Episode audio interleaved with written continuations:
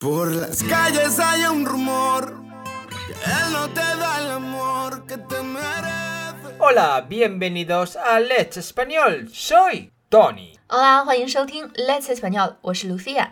今天我们在 Dele a dos 的口语辅导课上，一位同学在做 Tarea uno 的时候说 Siempre paseo con mi familia por el jardín debajo de nuestro edificio. ”我们知道他的意思是，他总是跟家人在楼下的花园里散步。但是这句话里可是有着一个非常严重的中式思维错误。Pues esto me recuerda a un error que hizo Lucía cuando nos conocimos, ya por ahí por el siglo XIII. 嗯哼，我也曾经用英语犯过这个错误，在十三世纪的时候，那个时候 Tony 还在北外做交换生，我在上大学，然后我去找他，英语不是那么的好，我给他发了个信息，我说 I'll wait for you under your building。Ajá, y yo diciendo, debajo del edificio, ¿y por qué no me espera fuera? 对，Tony 收到信息以后莫名其妙，为什么你要去地下等我，嗯不在外面等我？听上去好像中文的话还是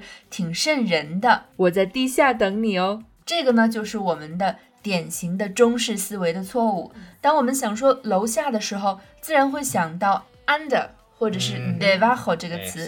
但是在西语和英语里面呢，它真的是字面意思上的楼的垂直的下方。听话的人会觉得你说的是地下，比如说地下车库。上面的同学说的这句话呢，在 Tony 听来就是我和我的家人在地下的花园里散步。Efectivamente, vamos a imaginarnos o vamos a entender que hay algo debajo del edificio, por ejemplo, como un garaje. Una frase, tenemos un garaje debajo del edificio. 我们楼有一个地下停车场，这才是 debajo 的正确用法。那么怎么正确的说楼下呢？ Tenéis que usar la palabra abajo. 也就是 downstairs。 Efectivamente. 比如说 Siempre paseo con mi familia por el jardín de abajo. 我总是和家人在楼下的花园里散步。当然，在中文里，有的时候我们还用“楼下”来表示一楼。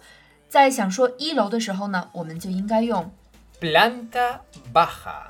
因为在西班牙语里你不能说 primer piso，因为 primer piso 是我们中国的二楼。 Due. 我们来举个例 ¿Qué 子， americanos sois? Hay una tienda en la planta baja. 楼下有一个小卖部。 Bueno chicos, esto es todo por hoy. Y recordad la diferencia entre debajo y abajo. A ver si la próxima vez no me voy al garaje. 以上就是我们今天的全部内容了，非常感谢你的收听，我们下期再见。 Bueno chicos, ser buenos y lo más importante, felices. Adiós.